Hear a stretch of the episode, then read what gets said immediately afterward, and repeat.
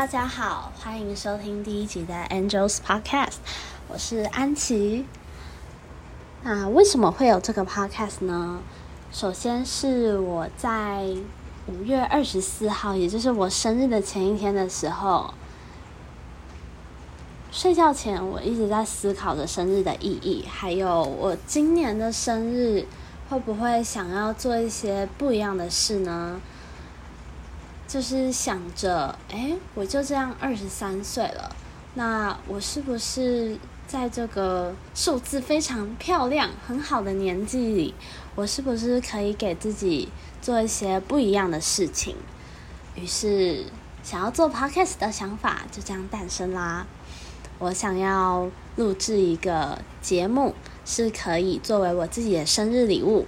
同时，也可以跟大家分享一下我的生活，我平常在做什么，遇到哪些事，尤其是在现在我非常宅，然后居家隔离又线上上课的这段时间，想要跟大家好好分享我的想法，就是自己也想要设立一些目标，比如说训练口条，或者是帮助自己的逻辑思考，我觉得。录制 Podcast 练习讲话也是很好的一个方法。虽然我不是一个很爱说话的人，但是我很怕自己变成一个太少讲话而讲不好的人，所以这就是为什么会诞生这个 Podcast。所以今天的话，我想要跟大家分享，呃，先说说我的这个 Podcast。节目的名字为什么叫 Angels Live House？好了，首先 Angel 就是我本人，那 Live House 的话，跟我自己的一些兴趣也是有蛮强烈的连接。比如说，我就是一个很喜欢听独立乐团的人，然后 Live House 就是平常大家呃知道的独立乐团的展演空间。可是我觉得 Live House 很有意思的地方是 Live。同时也有进行式的感觉。那我就是在这个节目里面分享我现在的生活的点点滴滴，所以有一种现在进行式持续的感觉。再来就是很希望这个 live 是正在发生的，然后也有一种生活的感觉。那我很希望可以透过我的声音和故事来陪伴大家。好的，那今天的。呃，节目我想要跟大家分享我非常紧凑的二十三岁生日的这一天。首先，其实是在前一天，呃，应该说五月二十五号的十二点过了一点点的时间点啊，那个时间我在干嘛呢？我其实，在准备刚练习完我的隔一天的面试，然后我准备要早一点去睡觉。希望隔天可以早点起来，所以我是让自己进入一个全面备战，然后想要关掉手机，然后进入勿扰模式的状态。可是呢，我在睡前的时候，就是突然收到了很多 LINE 的讯息，而且最让人惊讶的是，竟然是 EMBA 班上，就是我的助教班上带的那一些可能。呃，没有说过太多话，可是，呃，有帮他们做过一些事的学长姐传来的讯息，就是他们祝我生日快乐。所以那个时候，我记得当下看到真的是太震惊了。嗯，其中一个想法是，LINE 现在公布生日的这种功能也太赤裸了吧？这样全世界都知道是我生日，诶，这样想还蛮奇怪的。但其实我并不是一个，可能年纪越大越觉得自己不是一个很擅长庆生的人。我觉得是因为自己可能有点害怕那种落差，因为生日如果说是你可以感受到很多爱的日子，那你可能就会开始有所期待，嗯，期待有什么惊喜。然后很期待大家关注都在你身上，可是当过了这一天之后，一切又回归平淡。那我想，我可能就是不想要让这个日子变得这么特别。我想要把这个日子的仪式感降低一点，所以我才会就是想要呃，才会想要让这个日子不是就是正常一点、低调一点的过。对我就是一个这么奇怪的人。好，反正我虽然看到讯息了，然后我觉得非常感动，可是我并没有马上回，我当下就决定了，我想说，好，我一定要等到隔天面试完两点，我要再把讯息一次回完。于是就这样到了隔天早上，嗯。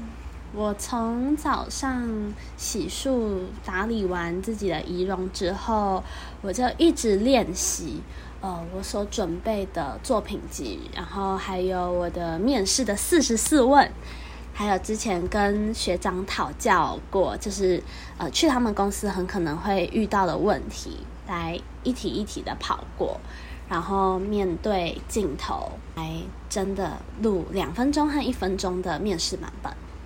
虽然实际上今天面试的时候，自我介绍时间只有三十秒，我猜我应该是有点小超时吧，因为我实际上在自我介绍的时候，我是配着我的呃作品集的画面，有一边介绍，虽然我一直在脑中提醒自己，很快带过就好了，不过我猜可能还是有点小超时。我非常紧锣密鼓的准备我的面试，直到十呃，我的面试时间是下午一点到两点。那在原本收到的 email 上，他是说预计会有三十分钟的面试时间，只是呢，实际上是进行了一个小时。他是给我这样的区间嘛？那我原本预想是。问答三十分钟，然后可能软体的考试会考三十分钟。不过今天整个一小时都在问答，所以其实我觉得对脑力和体力来说都是蛮大的负荷。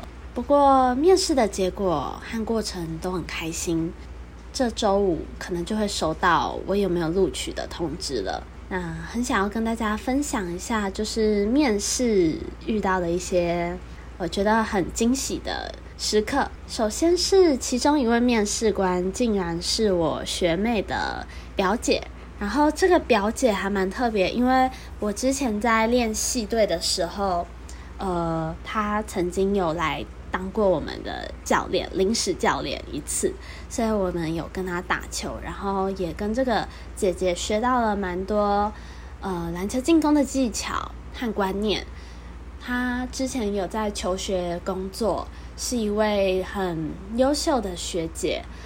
她同时也有来过呃我去的那家公司的一个活动，她担任主讲者。所以，我们其实今天开镜头打招呼的时候，我就有认出他，他也是跟我说“好久不见”，感觉非常的亲切。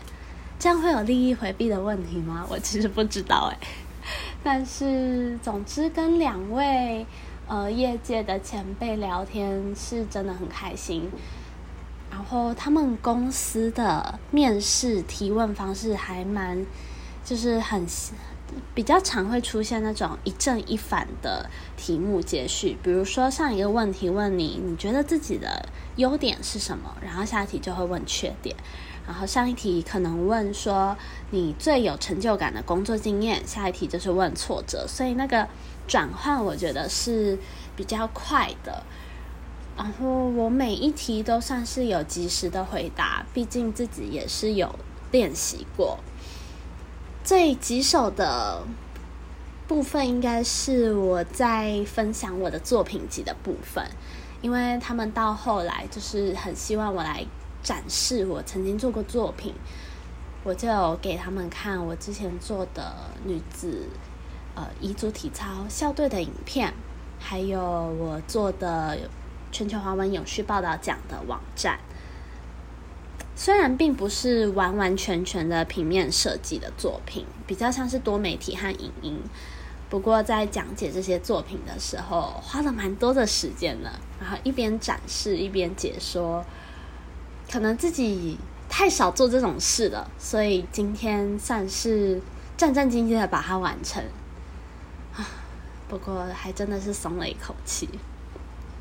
总之，在面试结束之后呢，又非常紧接着下一件事，就是因为我的攻读聘案需要亲自签名，所以我跑去我们办公室一趟。见到了很久没见的老师，还有学长姐，觉得非常开心，然后也帮他们处理一些事情。后来就是在晚上开会前，我还被小小惊喜庆生了一下，然后非常感谢我最亲爱的修理所的好朋友，真的很爱你们。再来就是结束了今天所有的会议后。好像快要有一点自己的空档时间了，可是呢，我前一天又有跟我很好的朋友，我们叫她燕姐好了，她是我国中开始就呃认识的，我们是同班同学，然后一直到现在都有保持很好的联络。他也是我认识的朋友中数一数二优秀的，他的大学是读财经法律系。所以他对投资理财也非常有研究，很多我对于台股或者是呃其他投资方面的知识都是他跟我分享的。尤其他现在是呃一名交易员，算是做自己的交易，但是我觉得他也做的非常有心得，而且他也有自己的 Medium 的部落格。现在他的专长算是研究加密币。那我因为对这个话题还蛮有兴趣的，所以的可是我自己去阅读网络上的东西，我可能吸收和理解并不是那么好，所以我就跟他约了时间来请教他。今天他就是跟我分享了最基础入门的，在台湾我们要怎么样去买加密币。首先，呃，他就是有叫我申请一个叫 MyCoin 的 App。那这个 MyCoin 就是台湾的交加密币交易所，你要上传你的可能证件，然后通过审核之后呢，你可能可以绑定你的银行账户，然后才可以从这个 App 呢去把你的台币然后汇成呃汇到别的交易所。我的理解是这样啦，可能我讲的不是那么清楚。然后再来的话，还有他推荐我下载就是 AAX 或者是 Scatter 这个呃加密币的平台。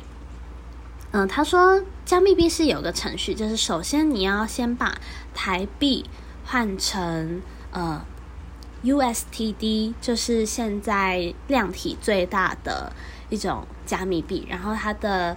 呃，价值就是等于一美金，只是呢，为什么要做把台币换成 USTD 这件事？就是因为 USTD 它的呃感觉就有点像是你在买美金，只是它的报酬率是很高的。就算你是保守型的投资人，你选择保守方案，那。年化报酬率可能也有四点八趴，但是你在银行是没有办法达到这么高的回馈的，所以这就是一个保守型的人可以选择的加密币投资方式。他今天分享非常多东西，只是呃，可能碍于我自己的 理解能力，还有对这块的比较不熟悉的关系，今天就没有办法跟大家分享太多。那希望之后随着我们交流越来越多，我可以再分享的更详细。嗯，后来就是跟他交流完这些知识之后呢，我们其实也谈到了我们对未来的目标。他说他希望可以靠着投资，在二十四岁前赚到两百万。他说他肯定是做得到的。那我也希望他可以成功。那我对于自己的目标，则是二十三岁的目标，则是我要学会 Python。嗯，应该说不要到多厉害，只是我一定要去了解它。然后这个目标也是燕姐她跟我说，现在不会 Python 的人简直就是残废。她说这是一个很好用的工具，我必须去了解。所以就是冲着这位处女座朋友的非常刀子嘴豆腐心的一句话，我决定我要去学好这个工具。而且他还提供了一个听起来很有可能性的论文方向。他说：“你不是做运动经济吗？那 Python 对于这种……”嗯，可能球员的数据分析，尤其在篮球更是需要。那你就应该要学着怎么用 Python 结合你的兴趣，比如说之后工作可能也用得到，像是去呃分析哪个球员他们适合哪一种方案的训练方式，怎样可以提升他的成绩。还有，你如果学会了 Python，你可能还可以呃建模。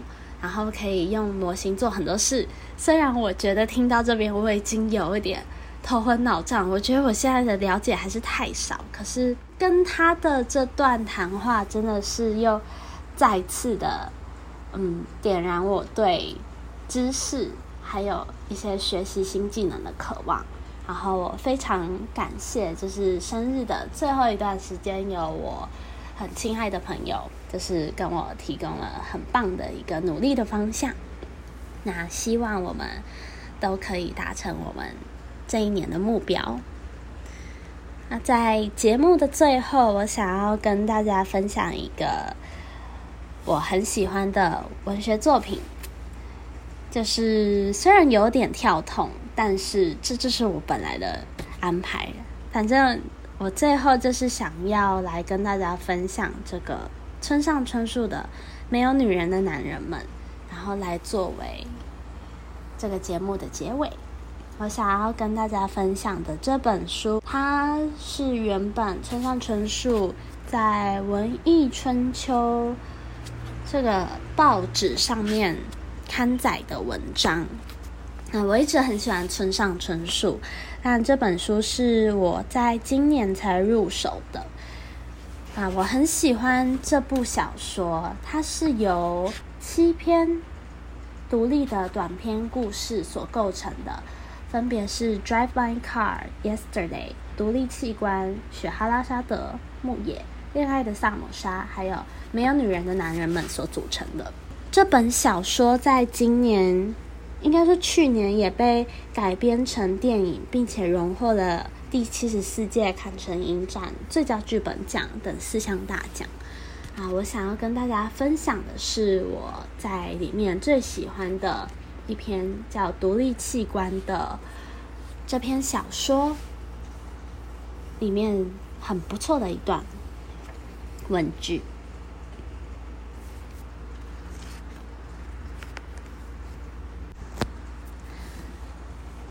他坠入情网的对象是小他十六岁的已婚女子，大两岁的丈夫在外资的 IT 公司上班，有一个孩子，五岁的女儿。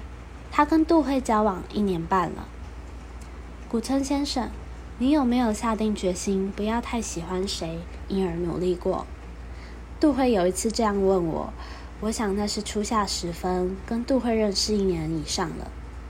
我回答说：“没有那种经验，我以前也没有那种经验，但现在有了。”杜会说：“你正在努力不要太喜欢某人吗？”“没错，就是现在正在这样努力。”“为什么？”理由非常简单，因为太喜欢的话，心情会很悲伤，难过的不得了，因为心无法承受那负担。所以尽量努力，不要太喜欢他。他似乎很认真的这样说，从那表情中看不到平常的幽默迹象。具体上是如何努力呢？我问。换句话说，如何能不要太喜欢？很多方面，试着做过各种事情，不过基本上尽量去想负面的事情，他的缺点或不太好的点，一想到就把它挑出来，列出表来。并在脑子里像念经般反复念好几次又好几次，对自己说：“不要过分喜欢这种女人。”顺利吗？不，不怎么顺利。杜慧摇摇头说：“有一点是我想不起太多他的缺点，而另一点是，事实上连这种负面部分都强烈吸引我的心。还有一点是对自己的心来说，我连什么是过分的，什么不是都分不清了，看不清楚那界限。我有生以来第一次怀有这种漫无边际、分不清差别的心情。我问他，到目前为止和那么多女性交往过，难道从来没遇过心这么乱的情况吗？第一次这样，医生很干脆的说，然后把旧的记忆从后面拉出来。这么说来，我高中时候时间虽然很短，但也尝过和那类似的滋味。想到某个人时，心就会隐隐作痛，几乎无法去想其他事，任何事情。不过那是没来由的单恋般的事。但现在和那完全不同，我已经是堂堂的大人了，现实上也和他拥有肉体关系。然而我却感到如此混乱。继续想着他时，会觉得连内脏机能好像都变得怪怪的了，尤其主要是消化器官和呼吸器官。杜慧好像要确认消化器官和呼吸器官的状况般，暂时保持沉默。听你说来，你一方面继续努力，不要太过于喜欢他，同时好像也一直希望不要失去他，是吗？我说是的，没错。那当然是自我矛盾、自我分裂。我同时希望着正相反的事情，无论多努力都不顺利，但没办法，无论如何都不能失去他。如果那样的话，连我自己都可能消失掉。念到这边，我记得我在第一次看到这一段文字的时候，非常的震惊，因为第一次听到说有不要因为不要喜欢某个人而努力，通常不是都会说因为喜欢某个人，所以我要变得更努力吗？那我觉得村上春树把这样的矛盾做得非常的、非常的令人印象深刻。我很喜欢村上对于这种男女的非常幽微的心境的描写。我还记得我国二的时候第一次看《挪威的森林》，虽然第一次很不能接受，就是可能。两句三行里面就有一些关于性器官或者是性的描述，可是看到后来越来越能掌握到，嗯，村上在讲这种性与爱的，嗯，性与爱的分割或不可分割的状态，然后我觉得这是很美妙的一件事，很喜欢。看村上以男性的视角，然后去描绘那些很寂寞，可是又是人都可以共同的情感。那这就是我今天想要跟大家分享的内容。如果你们喜欢的话，可以给我一些回馈和留言，哦帮我打几颗星星。希望下次可以很。快的再跟大家分享新一集的内容，我们就下次见喽，拜拜。